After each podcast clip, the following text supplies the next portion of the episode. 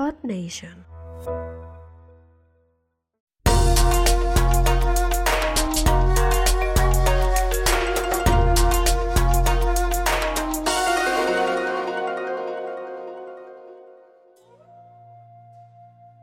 Konnichiwa ninjas, bienvenidos al dojo del contenido. Yo soy Jauma y hoy de nuevo te traigo a alguien que tenía muchas ganas de entrevistar, aunque me da la sensación de que hoy va a ser más una charla, entrevista, que una entrevista um, al 100% como tal.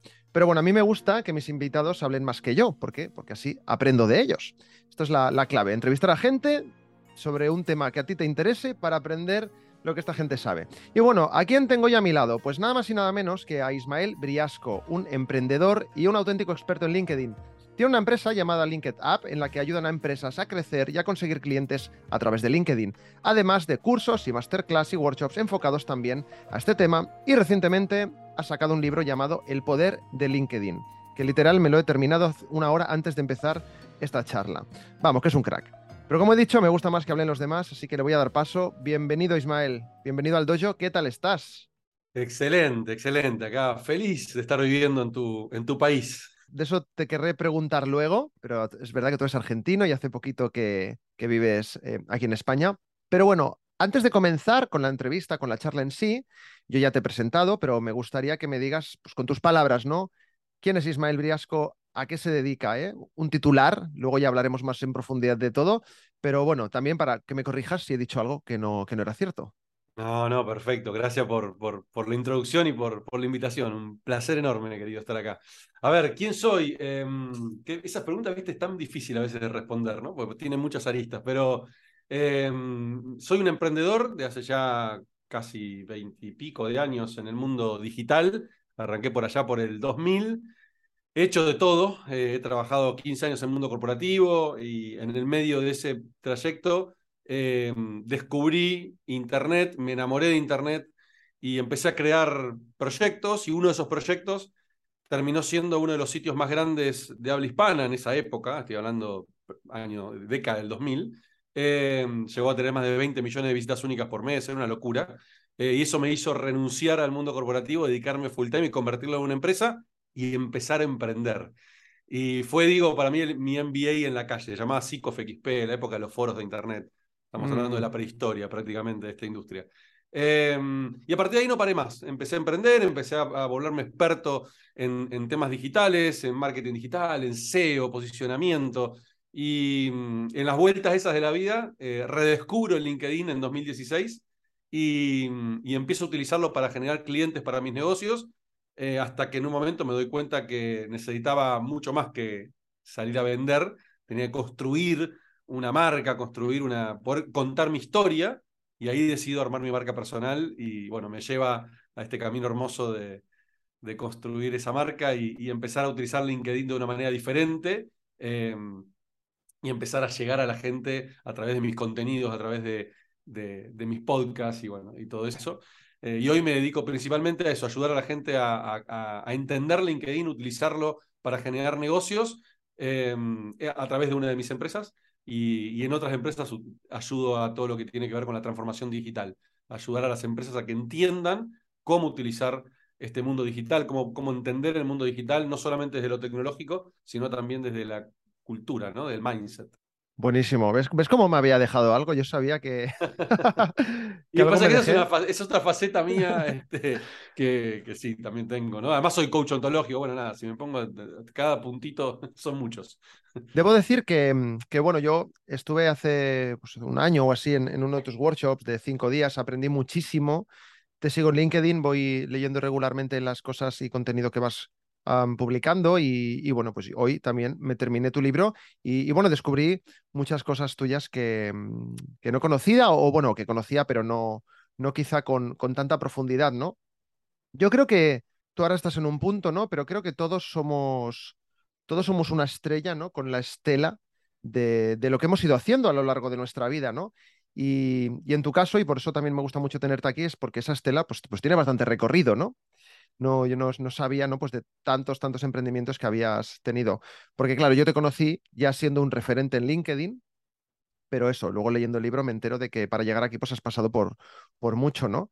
Eh, ¿Cuáles de todas las... De, quitando lo que estás haciendo ahora, ¿cuál es Ujú. de todos los trabajos o emprendimientos que has tenido el que crees que más te ha servido para lo que estás haciendo ahora? Definitivamente Psych of XP, el- mi primer startup. Sí, sí, fue, fue mi ¿Y de como decía, de qué, iba eso?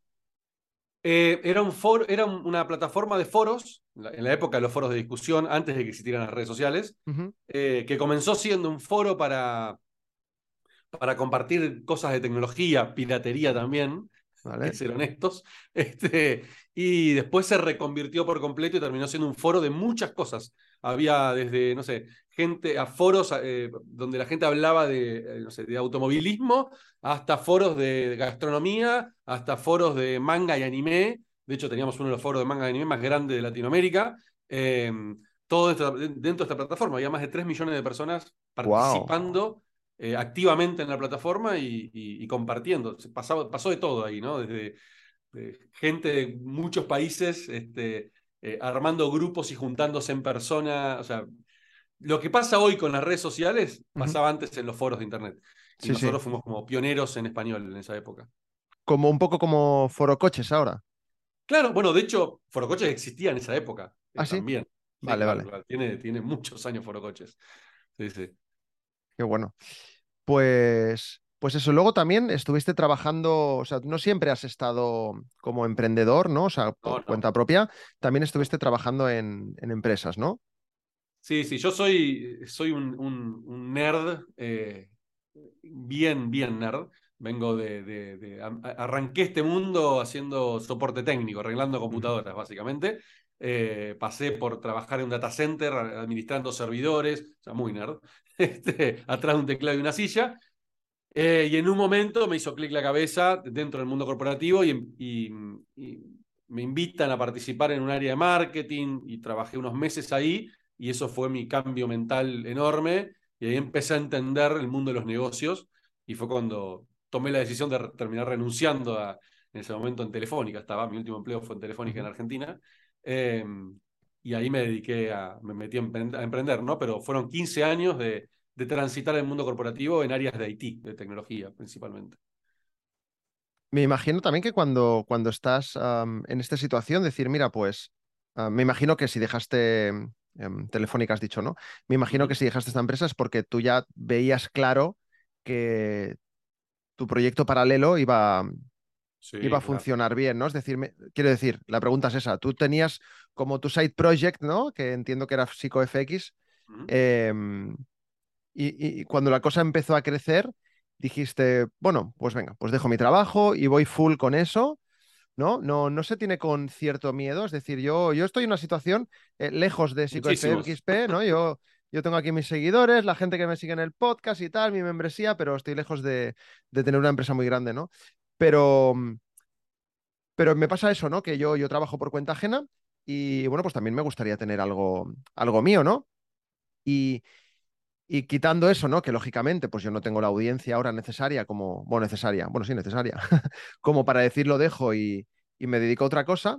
Yo creo que aún así me podría un poco, y mira que yo no soy miedoso, ¿eh? Pero yo creo que me podría un poco, no sé si llamarlo miedo o el síndrome del impostor o, o cómo llamarlo, del tema de lanzarte a la piscina, ¿no? Y en, y en- y en casa tengo un ejemplo muy claro, y es que a Sandra, mi chica, ella es- trabajaba en una editorial y ganaba bien, y lo dejó para dedicarse a lo que ella, a lo, que ella quiere, que es el yoga. Y, bueno, un año después, bueno, pues lo está consiguiendo, ¿no? Y eso me motiva, pero a la vez digo, es que yo no sé si, tendría que meditar mucho tomar una decisión como esta. ¿Cómo tienes esa mentalidad? Eh, mira, a mí lo que me pasó en particular fue, bueno, obviamente mi proyecto creció muchísimo y- y se nos fue de las manos en un momento, empezó a crecer, a crecer, a crecer, a crecer, mu- mucho boca en boca y, y en un momento empezamos a dar cuenta que podíamos generar dinero con, esa, con, ese, con ese proyecto. Eh, yo no fui el primero en tomar la decisión, éramos cuatro socios, eh, o cuatro amigos en realidad, porque ni siquiera era una empresa, era un hobby que de golpe empezó a generar dinero, claro. claro. Tuvisteis que hacer la empresa luego, ¿no? Claro, después hicimos la empresa. Y uno de mis socios, que era el, el- el- el que se encargaba de la parte más de desarrollo, más la técnica, el, el programador, era el más necesario. Entonces fue el primero que tomó la decisión de arriesgarse y, renunciar porque le podíamos pagar el sueldo, podíamos igualarle el sueldo que él tenía en, el, en, la empresa en la que trabajaba. Y me hizo una pregunta, me dijo, mira, Isma, yo me animo a hacer esto, pero con una sola condición, eso fue en el 2005, me acuerdo. Una sola condición, eh, que el día que esto pueda pagarte tu sueldo, también renuncies a Telefónica. dije, ni lo dudes, le dije. Eh, Viste, esa cosa que decís sin pensar, ¿no? Eso que dices, sí, sí, bueno, yo le voy a decir que sí para quitármelo de encima. Para que, claro, yo quería que renuncie y que se dedique. Y bueno, pasaron dos años eh, y estoy de un día. Bueno, yo ya, sabía, 2007, arranca el 2007, estoy de vacaciones, me acuerdo. Ya sabía que ese año yo iba a renunciar, no sabía en qué momento, pero que ya, ya las cosas estaban dando como para que eso suceda. Entonces me había propuesto en la cabeza que en noviembre iba a renunciar y estoy de vacaciones, estoy en la playa con mi StarTAC 390, creo que se llamaba, o, algo así. No, el Motorola 390, eso que tenían tapita gris. Sí, sí, y, recibo un SMS, porque la única forma de comunicarte era SMS, pantallita LCD, y recibo un, mensajito de uno, otro de mis socios, que trabajaba, me acuerdo, en un banco, y dice, me dice, Isma, renuncia al banco. Y yo digo, ¿qué? ¿Cómo banco? ¿Qué, pasa? ¿Qué vas a hacer? Me dice, no, voy a arrancar con Max, vamos a ponernos, me voy a poner junto con él a, armar la empresa, a armar la oficina, ya está, hagámoslo. Y, otro de mis socios que nunca había empezado a trabajar porque había, se había recibido de psicólogo, también ya se había puesto full time. Vale. Estaba yo. Y dije, ya está. Volví, me acuerdo, estaba caminando en la playa, volví de la playa, fui a mi, a mi ex mujer y le dije, pasó esto, ¿qué hacemos? Y, y su respuesta fue clave. Me dijo, mira, Isma, si tenemos que comer arroz, comeremos arroz, no, nos vamos a quedar en la calle, eh, confío en vos, toma vos la decisión. y fue así, volví y me arriesgué, te renuncié. Todo por no ser la oveja negra del grupo, ¿eh? Todo por no ser la oveja negra del grupo. Y me arriesgué y, empecé a ganar. O sea, y obviamente estuve un año ganando menos de lo que ganaba en Telefónica. Encima, Telefónica estaba en mi mejor momento. Me habían aumentado el sueldo, me habían puesto eh, en una jefatura, me habían efectivizado. Yo estaba a través de una consultora. Era, era el peor momento de mi vida para renunciar. Ya. Eh, y renuncié. bueno, mira, a veces las ah, mejores decisiones, ¿no? Hay que tomarla también en los mejores momentos, por otro lado, ¿no? Sí, totalmente, totalmente. Qué bueno. Todo esto, uh, situémonos esto en, en, Argentina, ¿no? En tuyo, porque leyendo tu libro sé que luego has ido a, hacer formaciones ah, sobre emprendimiento y sobre ah, SEO y diferentes cosas también a otros países de Latinoamérica, ¿verdad? He ido, no, no a capacitar, me he ido en realidad yo a capacitar. Sí, sí, sí, sí, a tu impartir. Ah, sí, sí, Bueno, cuando, como mi emprendimiento, cuando yo arranco, eh, digamos, creo el emprendimiento de algo que ya existía, Claro, de golpe en la industria empezamos a ser muy conocidos porque eran estos chicos nuevos que tienen millones de visitas en su sitio. ¿Quiénes son? Entonces empezamos a tener como mucha notoriedad y empezamos a salir en medios y como muy explosivo. Eh, entonces eso a mí me, como que me posicionó muy fuerte en, en, la industria en ese momento, ¿no? Entonces empecé, empecé a dar charlas, empecé a, empecé a dar capacitaciones, empecé a rodearme del mundo emprendedor eh, y eso me abrió puertas, ¿no? De hecho, conocí España este, porque me invitan a dar una charla a ¿Ah, Benidorm en el 2009. Ah, no, había viajado nunca a España. Y en 2009 me invitan a dar una charla en un evento en Benidorm y de ahí me fui a Barcelona a conocer Barcelona. Qué bueno. Ah, mira, no sabía yo eso, no sabía yo eso, mira. Qué bien haberte invitado, voy descubriendo cosas de ti. Genial. Eh, bueno, mira, pues antes lo hemos comentado al principio, eh, pero bueno, ahora que sacas el tema, eh, ¿Qué tal por España? Te quería preguntar, porque llevas dos meses aquí viviendo solo, ¿no? Feliz, feliz, feliz. Hace, tiempo que tenía ganas de, experimentar esto de vivir en otro país. Eh, tenía que esperar ciertas situaciones. Una de ellas era que mis dos hijas, ya adultas, sean adultas. estaba esperando que crezcan y bueno, sentirme tranquilo de que me estaba yendo y por lo menos ya tienen una vida mal, o bien armada. Y bueno, se dio eso y, el año pasado empezamos a planificarlo con mi, con mi pareja y con mi hijita más chiquita. Y empezamos a buscar dónde, a mirar lugares, a, pues la verdad que hoy con el mundo digital y el trabajo remoto, como que no era un mm. impedimento. Lo único importante era que tuviera internet, ¿no? Que tuviera una buena conectividad y facilidad de movimiento. Y nada, miramos Costa del Sol, nos enamoramos y sin conocer, sin conocer, porque ninguno de los dos habíamos venido nunca. Ah, ¿no? A esta parte de España, no. ¿No eh, vinisteis tipo un par de semanas a ver cómo era? Cero. No, cero. vimos muchos videos, hablamos con personas, amigos que viven por acá, conocidos. Ah, o sea, ya conocéis gente que vivía por acá. hablamos, sí, sí, tenemos amigos que justo se habían venido a vivir hace un tiempo acá, y otros que estaban viniendo, y otros que vinieron hace muy poquito, y todos, todos decían lo mismo, ¿no? Lugar es hermoso, es increíble, calidad de vida, y bueno, tomamos la decisión y hasta ahora te digo, cero arrepentimiento. Genial. ¿Nunca habías bebido fuera de, fuera de Argentina? jamás. Mi mujer sí. Mi mujer ya había vivido en varios países. Qué bueno, qué bueno. Bueno, mira, toda una experiencia, ¿no? Toda una experiencia. Yo, yo he vivido fuera de Barcelona, pero nada, 30 kilómetros, tampoco. no bueno, yo en Argentina sí, yo nací en Rosario en realidad y después fui a, a Buenos Aires, o sea que esos son los dos lugares donde viví en mi vida, Rosario y Buenos Aires, nada más. Y aquí en, Barcelona, en Tarrasa, en Santa Coloma, todo cerca, todo cerca. Y ahora de nuevo, de nuevo en Barcelona. Genial, bien, bien, bien. Bueno, llevamos ya un buen ratito hablando, creo que ya te estamos conociendo un poco más, la gente te ha conocido. Eh, luego lo volveré a decir, pero bueno, yo animo a la gente también a que te siga y a que, que lea tu libro. Eh, pero bueno, te he traído aquí porque te conozco, yo empecé en LinkedIn hace un año y pico, empiezo a seguir cierta gente, yo decido que va a ser mi red en la que voy a centrarme en crear contenido, creo contenido también en otros sitios, pero bueno, sobre todo me gusta mucho LinkedIn, lo veo como mucho más humana que, que otras redes, pero, pero bueno, quiero hablar de esto, quiero hablar contigo de LinkedIn y, bueno, pues quiero preguntarte eso, ¿cómo comenzaste tú en LinkedIn? Mira, em, comencé en LinkedIn en el. Viste que uno puede ver la fecha que se registró, yo no me acordaba. Y me fui a fijar. Ah, sí, ahí no lo sabía yo. Mira, mientras me lo explicas, lo voy a mirar. En, la configuración de LinkedIn hay una sección, después te la busco y te la. porque ahora de memoria no me la acuerdo, eh, pero que te deja ver eh, tu historial dentro de LinkedIn y, y, tenés como todas las cosas que fuiste haciendo cuando bajaste información, bueno, y te muestra la fecha de registro. Me registré en agosto del 2004, un año después de que se creó agosto de 2004. Claro, LinkedIn es más viejo que Facebook. Sí, sí, no, yo, yo creo, creo que me registré en 2009, que ya me parecía muchos años. Una locura. Pero 2004 yo no sabía ni que existía ahí. Yo me registré creo que para buscar trabajo en esa época.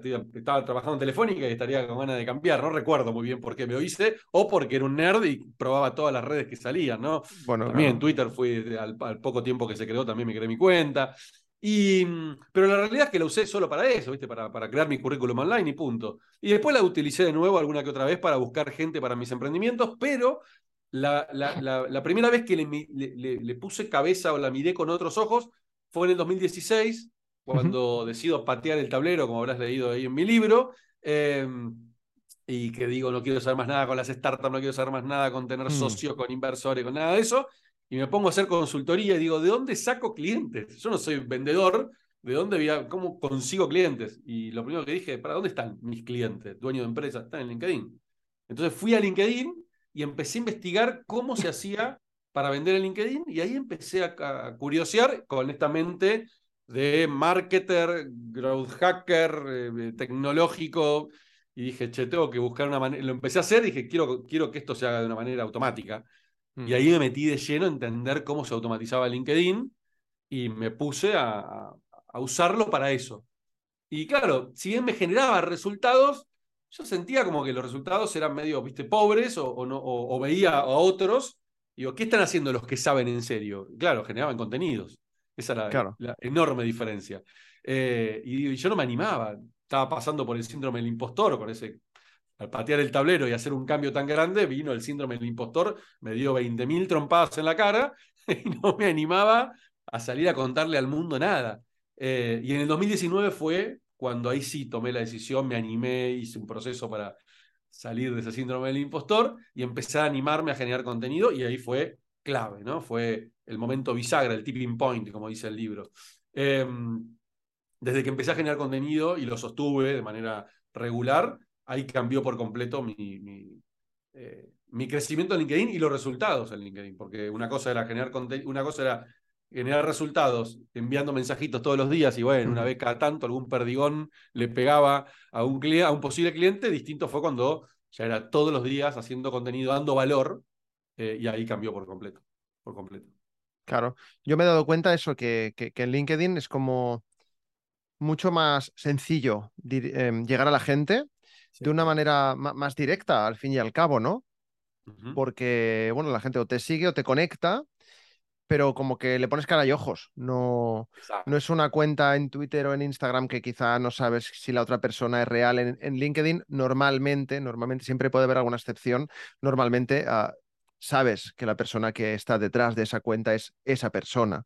¿no? Y, hace de hecho un esfuerzo enorme por, por, por, por, cuidar eso. O sea, LinkedIn como compañía hace un tremendo esfuerzo por eliminar cuentas falsas, por eliminar este, personas que se ponen nombres de empresas en vez de, en vez de nombre de persona, cuando no ponen foto, bueno, están como todo el tiempo curando eso, porque es la manera de, de diferenciarse, creo yo, que tienen con el resto de las redes. De hecho, hace poco, hace, bueno, creo que ayer antes de ayer lo hice, han sacado ahora la verificación a través de tu email de empresa.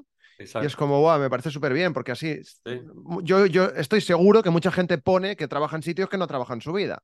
¿Vale? Pero claro, pues yo tuve que poner el correo de mi trabajo para poder verificarlo. Si hubiera puesto ¿no? Otro no, no me deja. De hecho, hice, la cantidad de gente que tenía puesto que trabajaba en una empresa. Claro, de hecho. Más empresas grandes, ¿no? Porque la manera también de mentir para armar un currículum mentiroso.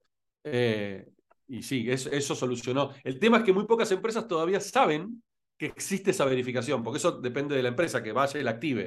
Eh, son esas cosas que LinkedIn saca pero las, las compañías. Ah, o sea, la empresa la tiene que activar para que los empleados. Es una opción dentro de la página de empresa de LinkedIn que tenés que activar la verificación y vos tenés que decir cuál es tu dominio principal de mail y con eso la gente verifica. Y vale, vale, no lo un solo dominio, no puedes tener. Entonces es un problema porque hay empresas que tienen múltiples dominios y ahí ya están en el horno por ahora. Eh, pero la verificación es con un, vos decís, este es mi dominio de compañía y todos los empleados tienen que verificar. Ah, pues mira, sabiendo eso me quedo más tranquilo porque, claro, yo pensaba que. claro, yo tengo que poner mi email de empresa, pero yo no estoy registrado en LinkedIn con mi email de empresa, yo estoy registrado con mi correo personal. y yo pensaba, y yo pensaba no, me siento, no me siento muy cómodo dando mi email ¿no? de empresa. Em, pero mira, sabiendo esto, es como que mi empresa validado que yo pueda validar esto, ¿no? Exactamente. Es tu, empresa la que tomó esa decisión, no ah, LinkedIn. Vale, vale, vale. Pues LinkedIn le dio la herramienta, pero... claro, claro, claro. Entonces, fantástico. Eh, genial. Oye, Ismael, ¿tú crees que LinkedIn es para todo el mundo? qué buena pregunta, Mario. Eh, dirían acá en Argentina. Em, eh, a ver, yo creo que es para... Primero que es para todo el mundo profesional. ¿sí? Como para acotarlo un poco. Claro, no nos eh, olvidemos que es una red profesional, ¿no? Es una red profesional, digo, no, no es para, para y, sin, sin, digo, sin, sin ser peyorativo, ¿no? Ni desmerecer ni por nada del mundo. Pero no es para un adolescente este, que está queriendo este, ligar, ¿no? O que está queriendo este, llamar la atención, no, no es eso. Que también hay eh, gente, ¿eh? Pero... ¿Eh? Que también hay gente que intenta ligar por LinkedIn, que a veces veo que alguna publicación sobre todo de chicas que les han escrito, digo, ay, madre mía. Tremendo, tremendo. Y no, y, no son jóvenes, ¿eh? No son. No, no, no, no, no, no, no, Son justamente los que no deberían Lo, lo contrario. Lo contrario. Em, a ver, primero eso, ¿no? Es una red para todo aquel que sea profesional. Ahora, el profesional que su negocio, y, vamos a centrarnos en el mundo de los negocios, ¿no? digo, después me meto en la parte de los que buscan trabajo, pero es para todo profesional que su negocio le venda servicios o bien a otro profesional o bien a empresas. ¿sí? Si sos un profesional y tu negocio es vender, em, eh, no sé, ropa, ¿sí? tenés locales de ropa eh, y tu cliente es el público final, em, y no te va a funcionar LinkedIn. O sea, a menos que, no sé, el día de mañana armaste una franquicia, franquiciaste tu negocio y querés salir a buscar franquiciados y bueno, pues ahí sí LinkedIn te puede ser útil. Pero digo, para salir a vender ropa por LinkedIn, no, ya te digo, no, anda, Instagram. definitivamente no es LinkedIn. Entonces, hay que entender muy bien eh, eh, qué tipo de negocio tenés para que LinkedIn te sea útil. En general es eso, ¿no? Es el B2B, lo que se suele llamar el B2B, negocio a negocio, empresas que le venden a empresas, o profesionales que le venden a profesionales o empresas que le venden a profesionales.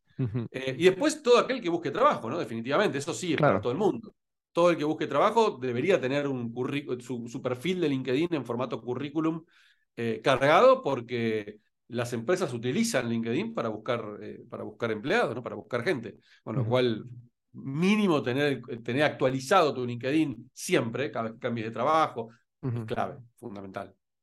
Acabas de decir eso, ¿no? Has comparado que, pues depende de lo que quieras, ¿no? Pues LinkedIn está bien, pero a lo mejor, pues eso, ¿no? Si quieres vender ropa, pues tírale a Instagram, pues que además tiene herramientas para ya directamente comprar, etcétera. Entonces, teniendo en cuenta esto que me comentas, ¿cuál crees que es el mayor beneficio que tiene LinkedIn respecto a otras redes? ¿no? Como pueden ser Instagram, Twitter, Facebook. Yo creo que el mayor beneficio, pensando desde la mirada de negocio, es esto de que vos podés llegar al tomador de, decisión, o sea, a la persona que te va a mm. terminar comprando. Lograr encontrar a esa persona en Instagram es muy difícil porque no tenés forma de segmentarlo, no tenés forma de buscarlo y segmentar. Eh, lo mismo te va a pasar en Facebook, lo mismo te va a pasar en, eh, a menos que, bueno, pagues publicidad, ¿no? Que ahí sí tenés algunas eh, formas de segmentar mucho más profundas. Mm. Pero en LinkedIn, sin pagar un centavo, con la cuenta gratuita de LinkedIn, vos podés ir al buscador y decir, quiero, quiero buscar al CEO, CEOs de compañías de la industria de retail. Y te aparece todo el listado y podés ir y contactarlo. O sea, eso es poderosísimo. O sea, el poder que tiene eso cuando uno lo entiende desde la mirada de negocio es tremendo. Estás a un clic de distancia de prácticamente el tomador de decisión de tu negocio, de la persona que puede tomar la decisión de comprar tu servicio o negocio. Eh, y eso no lo vas a encontrar en ninguna otra red social. Sumado además que son personas reales, como bien hablamos al principio. O sea, no sabes a quién, acá sabes perfectamente a quién estás contactando. ¿sí? A diferencia que en otra red, que no sabes si Pepito 46 claro. es real, real, es un avatar, lo inventar, no sabemos. Genial. Oye, y mm, entonces, eh, ahora quiero hablar también un poquito de, creación de contenido, luego iremos saltando ¿eh? un poco de temas. Sí, claro. Pero, claro, Tú en LinkedIn puedes entrar pues para todas estas cosas que has dicho, ¿no? Pues para mm, vender tus servicios o para contratarlos o para buscar trabajo o para lo que sea, ¿no? pero bueno, hay, una cosa que comentas en el libro y que comentas en tus workshops y has comentado muchas veces en, LinkedIn, ¿no? Y es que em, no, la gente no crea contenido, ¿no? O sea, el, el, el 2% de la gente crea contenido y de ese 2%, el 0,1% es contenido de calidad, ¿no? Yo creo también esto puede echar un poco para atrás a la gente que no está acostumbrada a crear contenido. ¿Qué le dirías o qué le aconsejarías a alguien que tiene miedo de publicar en LinkedIn por ser esto una red profesional? Porque a mí me pasa con mucha gente de, de, mi trabajo o amigos, ¿no? Que todos me siguen en LinkedIn, todos, luego estoy en el trabajo, ay, qué gracia lo que publicaste ayer, ah, oye, eso que pusiste ayer, tal pero luego eh, no me han dado me gusta, no han comentado, pero sin embargo yo sé que me han visto y lo sé Primero, porque puedes ver el número de visualizaciones y segundo, porque luego vienen a la cara y me lo dicen. Y digo, coño, pues si lo has visto, dale like, dale, comenta algo, ¿no? que estoy yo aquí dedicando un rato, ¿no?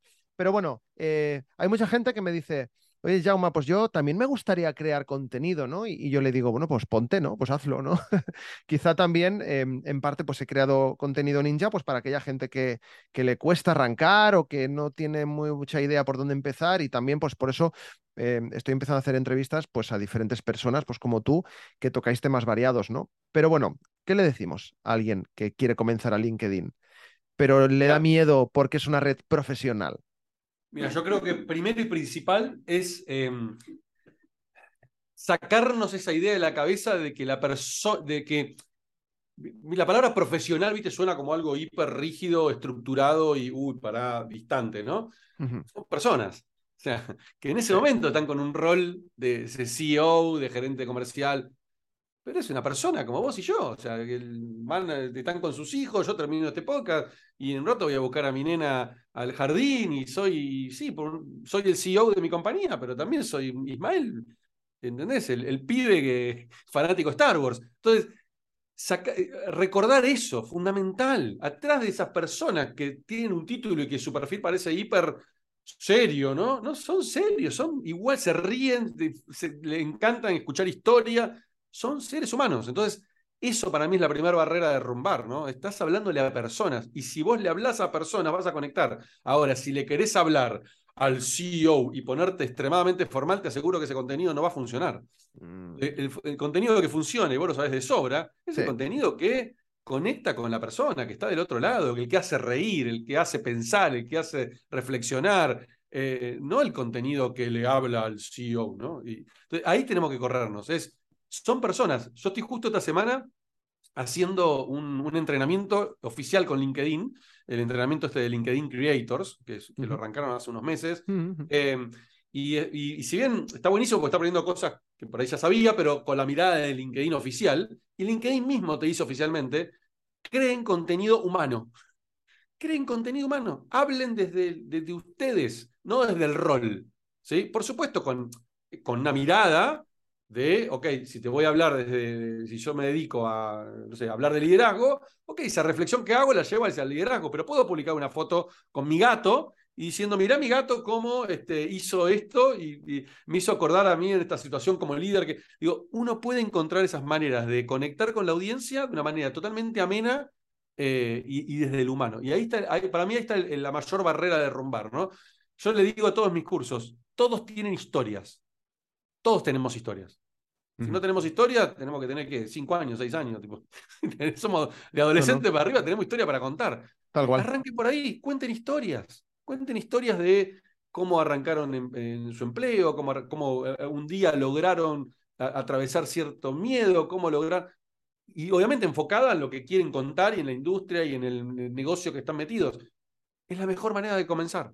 Empiecen y sorpréndanse del impacto que va a tener esa historia, porque encima son de las cosas que más impactan cuando uno cuenta historias, porque de nuevo se baja a un nivel humano. Total, total, 100% de acuerdo. Eh, bueno, sabes que yo también, pues mucho, la mayoría de contenido que publico es un poco pues contando historias mías. mis posts que más se han viralizado en LinkedIn son precisamente aquellos en los que he contado historias mías de algo que me ha pasado o, o cosas así. O sea que totalmente de acuerdo, ¿no? Yo creo que la gente le tiene miedo porque con lo que tú dices, ¿no? Dices, es una red profesional y el, título este de profesional como que echa para atrás. Parece que tengas que salir en traje y corbata, ¿no? Y, al final a la gente lo que nos gusta es divertirnos y que nos hagan pensar y ya está. Y, algo interesante de esto es, porque alguien te puede decir, bueno, pero pará, pero yo, yo en LinkedIn estoy porque quiero vender. Entonces mi respuesta es, por, el caso que acabas de decir vos, con tu historia eh, no vendiste? Probablemente sí, claro, obvio, seguro vendiste, porque te estás vendiendo como un excelente copywriter, contando tu historia. Con tu historia podés mostrar cómo fuiste un excelente, no sé, em, eh, gerente de IT resolviendo un problema. Lo contaste en formato historia, pero estás contando lo bueno que sos haciendo tu trabajo.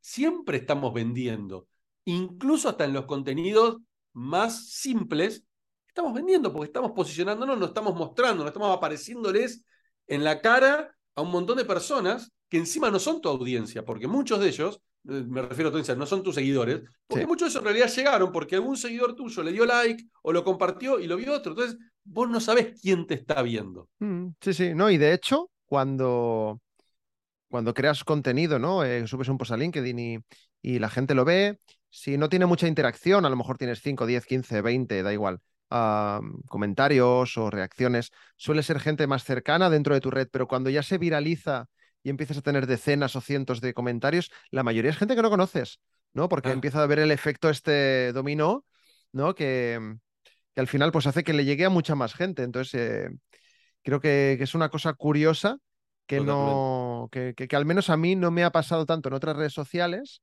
eh, y por eso me gusta tanto LinkedIn. Ah, para, mí, es muy, para mí muy generoso LinkedIn a nivel orgánico, muy generoso. No sabemos cuánto va a durar, ¿eh? ojo, porque esto me hace acordar, hay, un video muy interesante de Gary Vaynerchuk diciendo justamente esto, ¿no? Que LinkedIn es el Facebook del 2013. Sí. en un momento Facebook dijo, basta, hasta acá llegué, ahora empiecen a pagar si quieren llegar a mucha gente. Entonces, no sabemos si en algún momento LinkedIn dice, ah, ahora se puede hacer publicidad sobre perfiles personales. Y olvídate, ahí el algoritmo va a empezar a ser mucho más restrictivo para que pagues publicidad. Entonces hay que aprovecharlo cuanto antes, este, porque de nuevo, no sabemos cuánto tiempo puede durar. Tal cual. Eh, mira, va, un poco también relacionado. en, el libro hay una frase que dices, me la tengo aquí apuntada, que dices lo siguiente, dices, el contenido es todo, a partir de él creamos la marca personal y nos conectamos con los posibles clientes. Todo sucede alrededor de lo que publicamos hablemos un poquito de marca personal, porque yo, en, yo considero que en LinkedIn estoy ah, generando una marca personal, eh, personal a la vez profesional, ¿no? Pues dado el, tipo de, marca que es. Yo empecé a crear contenido en LinkedIn porque llevaba mucho tiempo creando contenido en Instagram, no tenía un crecimiento exponencial, o sea, es como llegó un momento que la gente ya no me seguía tanto. Sin embargo, sí que tenía muchísima, muchísima interacción de la gente que ya me sigue. Pero claro, la mayoría, pues amigos, gente del trabajo, ¿no? Entonces, a la hora de yo querer, pues, vender mis cosas, que mis cosas es, pues, pues que paguen por escuchar mi podcast o este tipo de, de servicios, pues si a lo mejor hago algo de diseño, cosas así, pues claro, ahí yo veía que no, que no tenía demasiado éxito en Instagram, ¿no?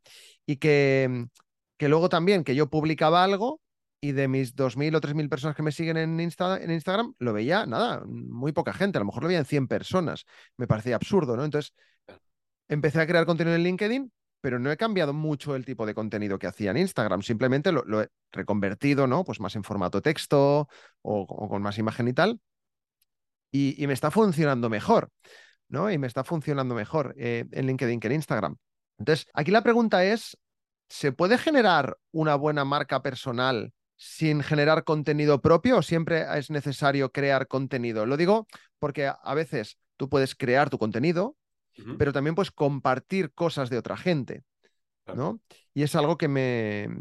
Que, en LinkedIn se da mucho, que en otras redes sociales no. Porque tú, tú, en Instagram, pues a lo mejor puedes publicar un reel de otra persona, ¿no? Pero queda como en tus historias, es un poco raro, ¿no?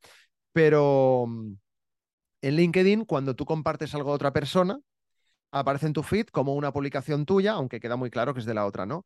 ¿Eso también te puede ayudar a generar marca personal o crees que es importante crear contenido?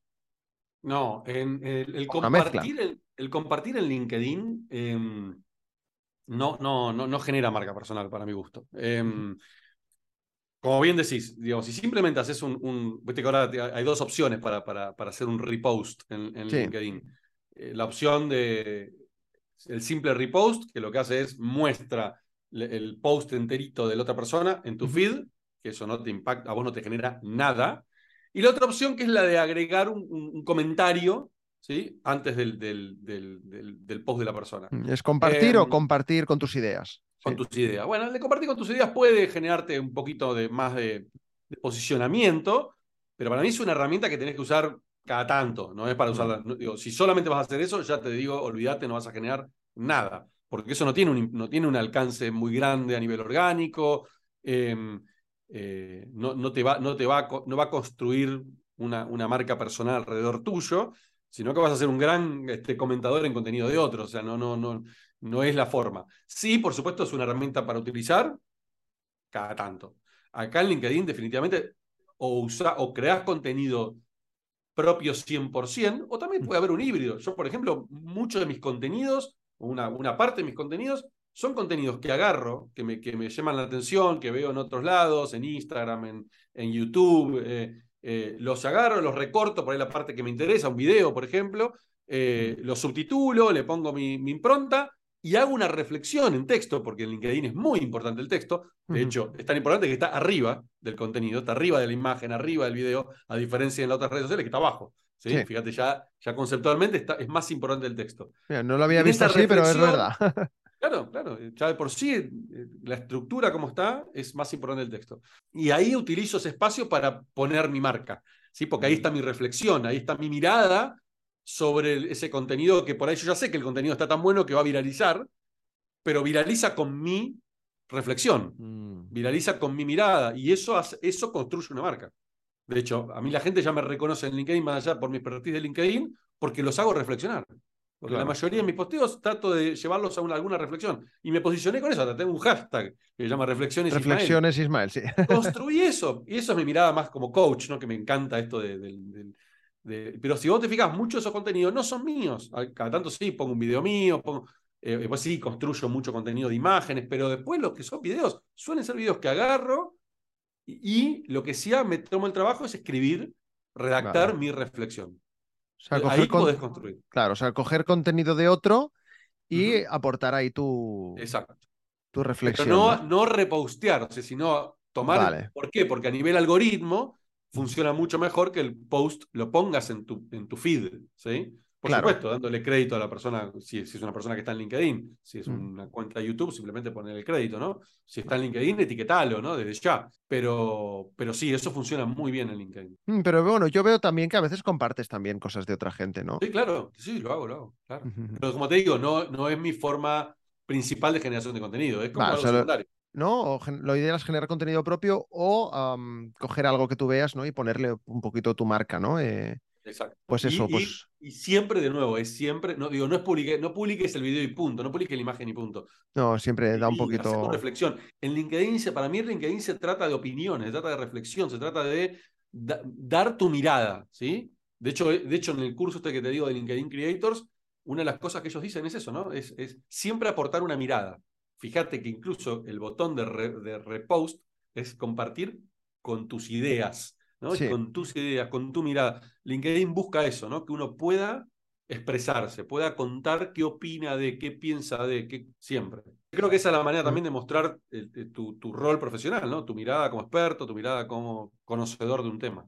Pues, pues que has respondido ya a dos o tres preguntas que tenía ya por aquí. Pero mira, va un poco enlazado con una pregunta que, que dejaron por, por LinkedIn cuando comenté que te iba a entrevistar. Eh, bueno, hay, un par de preguntas. La, primera no la acabo de entender muy bien, que es de Ricard Jiménez. Dice, ¿es algo escalable y primero debe proyectarse una imagen o se puede prospectar desde cero mientras se genera esta marca personal? Sí, entiendo, entiendo dónde va.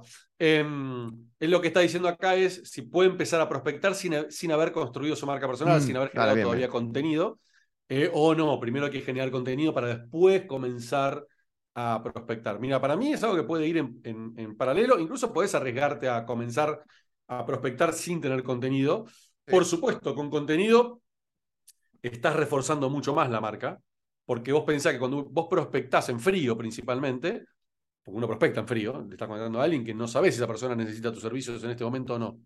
No es alguien que te buscó, no es alguien que lo, agarraste con, con, una publicidad en Google porque sabes lo que está buscando. Estás yendo en frío. Entonces, si vos vas en frío y esa persona hoy no te necesita, no necesita tus servicios, pero dentro de cinco o seis meses sí, y vos no generás contenido, y tu competencia sí, ¿de quién se va a acordar? ¿De vos o de tu competencia? ¿De vos que le mandaste un mensaje hace cinco meses? Hmm. ¿O de tu competencia que le mandó un mensaje hace cinco meses, pero ahora lo ve todos los días o cada tanto en el feed? Y se, autorresponde, ¿no? Entonces, eh, ¿podés prospectar? Sí. El tema es que la vas, a, vas a tener suerte con esos que estén ahora necesitándote.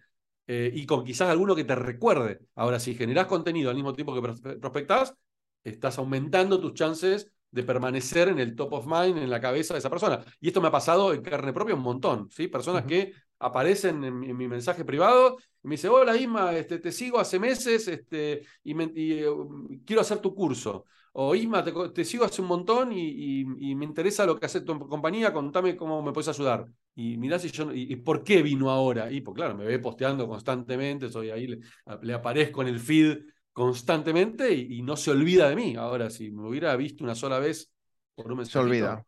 Se olvida, claro, obvio. Es que eso es la marca personal, ¿no? El estar, el permanecer, el top of mind, estar ahí recordando constantemente. Y ser constante creando contenido, claro. Constante Y, generar valor, ¿no? O sea, porque no es solamente eh, publicar un contenido diciendo comprame, comprame, comprame, comprame, comprame. Ah, me voy a acordar porque me dijo comprame 20.000 veces. No, a la vez número 5 te dejó de seguir. sí, sí, sí, sí. Es, no, esta persona me generó tanto valor, me enseñó tanto, me ayudó tanto que ahora quiero trabajar con él y no con la competencia que lo único que hace es querer venderme. Ahí está la diferencia. Qué bien, qué bien. Yo voy, tú me vas hablando, yo voy cogiendo ideas también para mis cosas. ¿eh? Mira, eh, la otra pregunta que nos han dejado por, por LinkedIn, en este caso Manuel Jiménez Gutiérrez, Dice si crees que se está perdiendo la calidad de los posts de LinkedIn en favor a su algoritmo. Los algoritmos siempre tienen momentos donde la gente descubre, uh, esto funciona más, entonces empiezan a generar cosas. Y el algoritmo no es tonto, y, los PhDs que están atrás desarrollando estos algoritmos no son tontos. Y, en un momento, no sé, había pasado, me acuerdo, que creabas una encuesta en LinkedIn y tenía, viste, miles y miles y cien mil, doscientas mil visualizaciones, y entonces en un momento era todo LinkedIn lleno de encuestas, era insoportable, porque le habían encontrado, le encontrado un huequito al algoritmo y todo el mundo. Y bueno, hasta que de momento LinkedIn dijo, ah, pará, acá le pifiamos en algo, apagaron esa, bajaron el switch de darle impulso a, los, a las encuestas y se acabaron las encuestas. Entonces, no es sostenible ese tipo de cosas. Entonces, para mí no, no, no, no está pasando eso. Simplemente hay momentums, ¿sí? Donde descubren ciertas fórmulas que funcionan y todo el mundo metiendo eso. Eh, yo por ejemplo, ahora, ahora yo estoy notando que hay una, una gran fuerza del algoritmo, o quizás porque el contenido impacta mucho, con el tema de los carruseles en PDF, ¿no? Que como que reflotaron, como que. Pero no sé si es el carrusel, porque no es que cualquier carrusel funciona. Es un cierto estilo de carrusel que me, que me da información útil. Entonces, claro, no es el carrusel per se. Es que es el carrusel más el, contenido. Claro, es el contenido. En el fondo, la gente dice, ah, no, generemos carrusel. Y después no le funciona. Claro, porque generaste un carrusel que no es interesante. Entonces, ¿es el carrusel? No, es el carrusel combinado con un buen contenido atrás. Por ejemplo, yo veo mucho, pero también el algoritmo me targetea porque yo me la paso buscando cosas de ChatGPT y esto, ¿no? Ahora estoy yendo, viendo un montonazo de carruseles con las 20 herramientas de ChatGPT, los 5 prompts, no sé qué. Y están buenos, son creadores de contenido que hacen buen contenido, entonces la gente se queda leyéndolos, después lo descarga, permanece mucho tiempo en el post. Entonces, todo eso le favorece al algoritmo y el algoritmo dice, che, este post está generando buena reacción en la gente, entonces lo muestro más.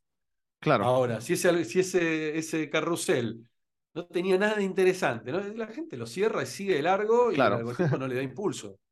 No, pero sí que es cierto ¿eh? que en las últimas semanas eh, veo como muchos más carruseles de lo, de lo normal. pero una cosa. Ahora aparecieron los nuevos carruseles. A mí ya se me activaron. Los nuevos carruseles. Ah, ¿no sabías? No, a ver, cuéntame. hay un nuevo sistema de carruseles em, que te permite subir imágenes y videos al mismo tiempo, ya no tenés que usar más pedretes. Ah, vale, vale, vale. Sí, sí, No, lo probé, no lo probé, pero sé que me parece interesante. ¿eh? Van, van, pasando solos. Es parecido, es una mezcla. Lo que hizo LinkedIn acá es como mezcló eh, las historias de, de, Instagram con el carrusel, porque se pasan de forma automática cada tantos segundos y podés combinar audio y video, eh, eh, imagen y video. ¿sí? Y le puedes poner links además. En cada carrusel podés poner un enlace que te lleva fuera de LinkedIn, por ejemplo. Sí, me llama la atención porque, mm, y yo lo he vivido, ¿no? Que a veces si pones un link que te saca de LinkedIn en el post, a veces como que no te lo promociona tanto pero sin embargo luego te dan estas herramientas para que lo hagas desde... Para que lo hagas. para que lo hagas, Te, voy a decir cuál es mi teoría por ahí de mi mentalidad más, más, más nerd o más este, tecnológica, ¿no? O de, o de, haber laburado mucho tiempo creando sitios web y, optimizando sitios. Pensarlo de esta manera. Yo te pongo un post y te pongo un link para que vayas a ver algo de ese post. Entonces la persona entra al post, ve, hace clic en el link, se va y se queda leyendo o viendo el video que, que está en YouTube. ¿Por qué esa persona va a volver a LinkedIn a darte like? Se quedó en YouTube. Entonces no es que el algoritmo te penalizó, simplemente el algoritmo lo que detectó es que eh, la gente se fue, rebotó y se fue y no volvió, porque el algoritmo lo que hace es, te lo impulsa si vos permanecás más tiempo en el, en el post, si le das like, si dejas comentarios, si lo compartís. Pero si vos sacás a la persona y se fue de LinkedIn y no vuelve, para el algoritmo ese post, entre comillas, no está funcionando. Ahora, si vos te fijás por ejemplo, en móvil eso no pasa, porque en móvil cuando vos cliqueás, tiene un browser interno y no hmm. te saca de la aplicación y sigue teniendo los botones de like y de comentarios, a pesar de que estás leyendo un artículo de otro lado o, si estás viendo un video, video, de YouTube, no saliste de LinkedIn y podés seguir dándole like, comentando. Entonces depende si la persona te está mirando en un móvil o si te está mirando en la web, cambia la manera de interactuar con el post. Eh, para mí, por eso no viralizan nunca los posteos externos, los que te mandan afuera. Pero por una cuestión no porque el algoritmo te penalice, porque LinkedIn dice te penalizo porque pusiste un link. Simplemente porque está entendiendo eh, que la persona no, no, no, no permaneció mucho tiempo en el post o no volvió y no le dio like. Pero no porque no le gustó, porque simplemente se fue y no volvió. Claro. Para mí ahí está el problema. No es un tema de penalización. Sí, sí, mira, este punto de vista no lo había visto nunca. Claro, al detectar que no, que, que no sigues, pues dice, vale, pues esto no, no le interesa a la gente. En el año 2021 o 2020, creo que fue, LinkedIn sacó un nuevo algoritmo que se llama em, Dwell Time, ¿sí? D-W-E-L-L Time, Dwell Time. Que básicamente lo que, lo que entendió LinkedIn fue eh, no podemos no medir el tiempo que la gente permanece en un post, porque en realidad eso nos da mucha data.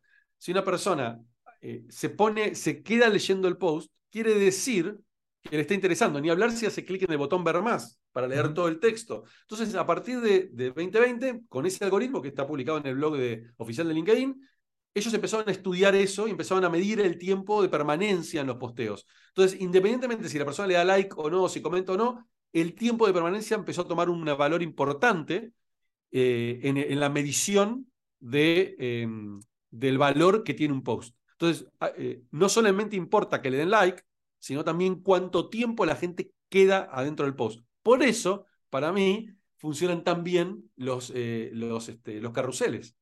Porque lo que mm. logras es que la persona se quede mucho tiempo en el post navegando en el carrusel. Qué interesante, oye. Estamos aprendiendo muchísimo aquí, ¿eh? no, expliques tantas cosas que al final la gente no, no va a ir a leer tu libro. Hay que eh, dar, hay que dar. Todo vuelve. Antes de, bueno, como, como ya sabe la gente que, me escucha, em, bueno, pues hay una parte que se va a poder escuchar y una parte premium que solo van a poder escucharlas para aquellas personas que estén suscritas a mi membresía. Eh, pero vamos a ir terminando las últimas preguntas de la parte free. Una de ellas es, bueno, también pues para que la gente te conozca, ¿qué servicios ofrecéis a través de LinkedIn?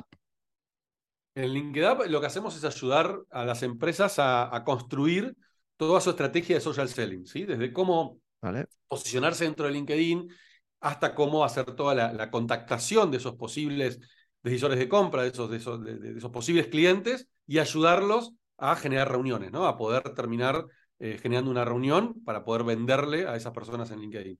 Y eso va desde, como venimos hablando en todo el podcast, ¿no? Desde la generación de contenidos, la, la, construcción de, esa, de, esa, de, esa, de, ese perfil para que sea atractivo y que, y que puedan aceptar las conexiones, hasta toda la construcción de los mensajes que enviamos a los, a los prospectos, mm, el seguimiento, darle seguimiento, el armar base de datos de todas esas personas que contactaste y que te aceptaron y que te contestaron para que puedas sacar esa base de datos y utilizarlas para tu estrategia, llevarla a tu CRM y armar una buena estrategia de ventas dentro de, LinkedIn. O sea, todo eso lo hacemos, lo hacemos en LinkedIn. Es una especie de llave en mano, ¿no? Te ayudamos a, construir todo eso y lo puedes seguir gestionando vos o nos lo dejas a nuestro lado y nosotros lo gestionamos. Y ahí, mira, una pregunta que no, no, no tenía apuntada, pero de aquí, unas, ah, de aquí unas semanas, si todo va bien, voy a entrevistar a Xavier Mitjana, no sé si lo conoces. Sí, sí, claro. Vale, pues ah, de él, lógicamente, hablaré de inteligencia artificial, porque es, su tema, ¿no? Eh, pero em, en LinkedIn o en LinkedIn o, tú a nivel eh, personal, como Ismael, eh, ¿utilizáis inteligencia artificial para vuestro, bueno, para vuestras cosas, vuestro contenido, para los clientes? Lo usamos mucho para, para, para trabajar en, en, en construir los mensajes de los clientes, en, en, pensar ideas, principalmente. En realidad, más, más un trabajo interno, ¿sí? De ayudarnos y apoyarnos a escalar ideas, ¿no? Decir, bueno, para, tenemos un cliente de cierta industria y eso antes era ponernos nosotros a investigar horas, a veces, este, dependiendo de la industria, hay industrias más difíciles, y hoy ChatGPT como que te, nada, te, ayuda un montón, ¿eh? muchísimo. Genial. Eh, quiero preguntarte también, eh, bueno, eh, he mencionado más de una vez ya tu libro, ¿cómo surgió la idea de, de, sacar el libro? Por cierto, es autopublicado, ¿no? Este, o lo sacaste... Vale, vale, es que no, como me lo descargué con el Kindle, no sé si es con alguna editorial o algo, vale. No, no, autopublicado. ¿Y cómo, cómo surgió la idea del... Ahí lo tenemos, ahí lo tenemos. Bueno, yo lo tengo... La versión, tapadura. Yo, yo tengo la versión Pantalla dura. Pantalla dura. Con todas las cosas que he ido apuntando, pasajes que me han gustado y demás. ¿Cómo surgió la idea, em, Ismael, de sacar este libro? surgió casi, viste, es como automática, ¿no? O sea, cuando empecé a construir la marca personal, se empezó a meter el bichito en la cabeza. Dije, algún día estaría bueno poder escribir un libro y, siempre tuve la gana de escribir un libro. Digo, pasé por mil ideas en la cabeza. Hay uno que ya lo voy a escribir en algún momento, que es más un libro más pensado para el emprendedor. Eh, y cuando, cuando empezó a crecer mi marca personal, eh, casi que, viste, cada vez era más necesario. Era, tengo, tengo, que tener un libro, tengo que tener un libro, tengo que tener un libro. Y, un día dije, bueno, basta de, procrastinarlo. Eh, y dije, tengo que, tengo que sentarme y armarlo. Y, y, sobre qué? Y dije, bueno, sobre LinkedIn, ¿de qué lo voy a escribir? Pero, pero, y ya lo leíste, dije, no quiero que sea un libro solo de LinkedIn, quiero que tenga o sea, quiero poder mecharlo con, eh, con, con, historias, ¿no? Con, justamente contar cómo, cómo fue mi proceso también de, de, usar LinkedIn, de entender LinkedIn, de desarrollar una estrategia en LinkedIn y, poder allanar el camino de los que van, les va a pasar cosas similares, por lo menos que, que, escuchen de primera mano de historias de que por lo menos lo que a mí me pasó o cómo yo lo viví, para cortarle caminos a otros. Por lo menos ese, fue mi objetivo con el libro. No solamente darte, darte una estrategia, sino también ayudarte a romper con ciertas trabas mentales o ciertas paradigmas o ciertas creencias, eh, contándote por lo menos cómo lo viví yo. Espero haberlo logrado, no sé. Sí, yo creo que sí. A mí, a mí me ha gustado mucho porque hay como una parte, ¿no? Muy, muy personal, muy de historia, de que te sitúa de pues, quién eres y de dónde vienes y cómo has llegado hasta ser un referente en esta red. Como es LinkedIn, luego también está la parte de, bueno, de cómo comenzar el LinkedIn y luego la parte de crear contenido, que es quizá la que, la que más me ha interesado porque, bueno, pues por lo que yo hago y también porque mucha, bueno, porque algunas de las cosas que explicabas también uh, las cuentas, lógicamente, pues en tus workshops y demás, y como había estado en alguna, pues bueno, hay partes del libro que las, las he leído, pero como un poco más rápido, porque digo, vale, esto ya, esto ya me lo ha explicado él de viva voz, ¿vale? Pero aún así me lo he leído todo y me ha parecido muy interesante. Yo tengo aquí una duda. ¿No tienes miedo de que un libro como este se quede desfasado con el tiempo? Porque claro, hemos comentado pues, que los algoritmos van cambiando y estas cosas, ¿no? Yo cuando veo este tipo de, de libros, no, no los suelo comprar porque, pues yo qué sé, ¿no? Pues me acuerdo cuando estaba muy de moda Instagram hace Totalmente. 8 o 10 años, libros de Instagram, libros de Instagram. Y yo es que no me compré ninguno porque digo, pues es que cada cuatro meses están cambiando cosas en Instagram. El libro que compré ahora va a quedar desfasado, ¿no? Pero, pero bueno, como venía de ti, dije, no, seguro que saco algo. pero ¿no te da ese miedo? O bueno, a lo mejor se puede actualizar, ¿eh? Y luego. Sí, bueno, a ver, la, la ventaja de haberlo sacado eh, con Amazon, por ejemplo, es que yo lo puedo actualizar, uh -huh. mandar la versión actualizada y automáticamente ya en, en cuestión de horas o un, en un 24 horas ya está el libro nuevo, ¿no? ya está la edición actualizada, con lo cual eso no es un problema.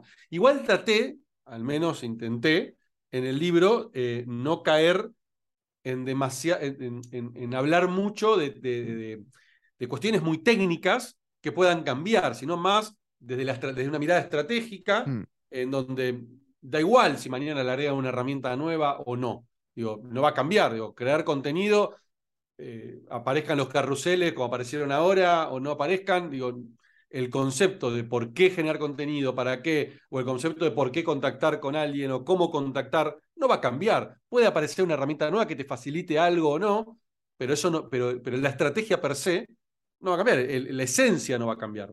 Eh, eso no me da tanto miedo. Sí, por supuesto, aparecen herramientas nuevas que se pueden incorporar en el libro y es simplemente agregar un adendum y subirlo, ¿no? O bueno, o en un tiempo sacar una versión nueva, un libro nuevo con una, sí, con sí, otra claro. mirada también. Edici edición ampliada, ¿no? Edición ampliada, sí. La sí. versión extendida, sí, sí, sí. Lo que pasa es que si no, si, porque si no, si caes en esa, en esa, en esa postura, mi, mi mirada por lo menos es, eh, no lo haces nunca. Claro. Entonces es nada, hacelo. O sea, de siempre, hecho, yo. Siempre se puede ver algo mejor, siempre se puede mejorar. Todo es perfectible, ¿viste? En la vida, todo. Entonces, si te quedas ahí, la, la perfección, ¿viste? Es enemiga de, de los resultados, es enemiga de la acción. De hecho, eh, es que es lo que me está pasando a mí. Yo hace muchos meses uh, dije, mira, me voy a poner a escribir un libro sobre creación de contenido y marca personal con todo lo que yo he ido aprendiendo a lo largo de estos años creando contenido. ¿no? Eh, hice un curso en la plataforma de Joan Boluda de audiocursos.com. Si la gente se registra, pues puede escuchar ahí el, el audiocurso. Pero ese audiocurso, pues hay cosas que ya están desfasadas y tiene un año. ¿no? Eh, desde luego, pues puede servirte, puedes aprender. Y ahora este curso como que lo estoy sacando como por fascículos dentro de mi membresía, eh, con una visión más actualizada. Y, y, a la vez que lo estoy preparando, pues voy como preparando lo que sería el guion del libro, pero digo, es que siempre, siempre hay algo nuevo. No, no digo, no puedo sacar el libro nunca, siempre hay algo que mejoraría, porque cuando han pasado dos meses, hay cosas que cambiaría y, y es como un, como, un, como un bucle, ¿no? Entonces creo que tengo que cambiar un poquito el enfoque o mira, Total. tener esta visión de decir, mira, lo lanzo ya y, y si luego tengo que sacar otra versión actualizada, la, la saco, ¿no? También es verdad que no es una cosa con la que tenga excesiva prisa, pero es algo que quiero hacer, ¿no? Y tengo ese miedo de decir, es que no, siempre hay algo nuevo, siempre hay algo nuevo, entonces nunca termino de. Sí, pero, pero mira, una vez eh, hice un curso con, que seguramente lo conoces, eh, o si no lo conoces ya te invito a seguirlo, a Justin Welsh en, en, mm. en LinkedIn. Bueno, lo conocí eh, por ti, ¿eh? Ah, sí, ah, bueno, bueno. Sí, Justin sí. es un crack absoluto para mí eh, en LinkedIn. Y en, él en uno de sus cursos dijo una frase que a mí me marcó muy fuerte, eh, que es esto de, él dice, siempre, siempre alguna persona seis meses antes de donde vos estás hoy. Hmm. Mínimo. Mm, qué buena, ¿eh? Entonces, él que dice, siempre tenés algo para enseñar, porque siempre tenés gente. Entonces, primero saca esa mirada de eso, eso, lo dice en otro contexto, lo dice en el contexto de, ¿y qué voy a enseñar yo si están estos tipos que saben más que yo? y, yo, no, y yo todavía no soy nadie, ¿viste? Esa, mirada de el síndrome del impostor, quizás. Sí. Eh, pero también él lo dice en el concepto de eh, vos tenés un montón de conocimiento hoy, con lo que sabés hoy, ¿sí? porque hoy eh, avanzaste y evolucionaste en base a tu práctica, que un montón de gente no lo tiene. Y, y, le falta un montón para llegar a donde estás vos hoy. Entonces ya, ponete a enseñarlo y contáselo en un formato en el que sea, libro, lo que sea, mm. y en un año actualizarlo para los que avanzaron, pero siempre va a haber personas que están empezando y que no tienen conocimiento o que están seis meses atrasados con donde estás vos. Entonces siempre tenés algo para enseñar. Siempre va a haber audiencia, siempre vas a tener audiencia. Eso para mí. Y, y, después, y otra cosa que también dice en otro de su, de su, curso que es, y no, todo, no sos para todo el mundo. O sea, pues sí, pero ¿por qué me comprarían a mí si está Justin Welch, ponele? Y porque hay gente que compra tu mensaje, compra tu forma de contarlo, compra tu historia, compra tu, tu, tu, eh, tu impronta, y no compra la de Justin, no compra la de entender tu competidor, porque pega, pega onda con vos, le gusta tu estilo. Y eso no, nadie puede luchar contra eso. Entonces siempre puedes armar tu propia audiencia. Eso para mí es fundamental para matar el síndrome del impostor, fundamental. Magnífico, qué, qué buena está. Mira para ¿eh? el costado y siempre ves a alguien que dice, uy, pero mira, el, pasto, del, ¿viste cómo es la frase? El pasto del vecino, el césped del vecino. Siempre, siempre crece más rápido, ¿no? siempre crece más rápido. O algo así, ¿no? algo así. qué bien, oye, pues, pues me ha encantado, me ha encantado. Me ha apuntado estas frases que me has dicho. Me han entrado ganas ahora de revisar el LinkedIn de Justin Welch, que le sigo, pero no. no yo me imagino que. Todos. Todos, ¿no? Yo me imagino que como, como la mayoría de gente que sigo no es de habla española, eh, me imagino que yo sigo gente que habla inglés porque sé que son muy cracks en LinkedIn o en otros temas que me interesan, pero no me, no me aparecen. Es como que tengo ahí guardado el link y tengo que ir a posta a buscarlo. En este punto, eh, creo que hemos llegado eh, en el momento en el que se termina la parte gratuita de este podcast y le voy a empezar a hacer a Ismael otras preguntas que solo van a poder disfrutar aquella gente que esté dentro de la membresía, dentro del Dojo Bit. Si quieres unirte, puedes hacerlo en contenido.ninja. Pero antes de terminar y comenzar con la parte premium, eh, bueno, Ismael, dinos dónde podemos encontrarte para quien quiera seguirte, aunque bueno, dejaré en, la, en los enlaces de, esto en YouTube y en el podcast, por lo que me digas. Yo, tú me dices, Jauma, pon este enlace, yo lo voy a poner. Todas las redes sociales estoy como arroba briasco y Briasco, mi apellido, y latina al final, arroba briasco y en, en, Instagram, en Twitter, en YouTube también. Eh, ahí tengo mi podcast medio abandonado, pero hay como 60 entrevistas en Somos Humanos y Digitales, que es mi podcast, y hoy, por supuesto, en, LinkedIn, ¿no? Desde ya, eh, que tengo también mi, newsletter semanal publicando en esa plataforma. Genial, pues bueno, como le he dicho a Ismael eh, fuera de micrófonos, eh, hoy terminándome su libro me enteré que tenía un podcast, o sea que yo al igual que la gente que está escuchando esto, si no conocía a Ismael, tenemos trabajo por hacer de más de 60 entrevistas que tienen ahí publicadas. Pero bueno, pues si no, ya sabéis dónde encontrarle. Y nada más, espero que os haya gustado la entrevista. Si queréis ver la continuación, pues os podéis suscribir a la membresía. Hasta entonces, nos vemos en el dojo. Adiós.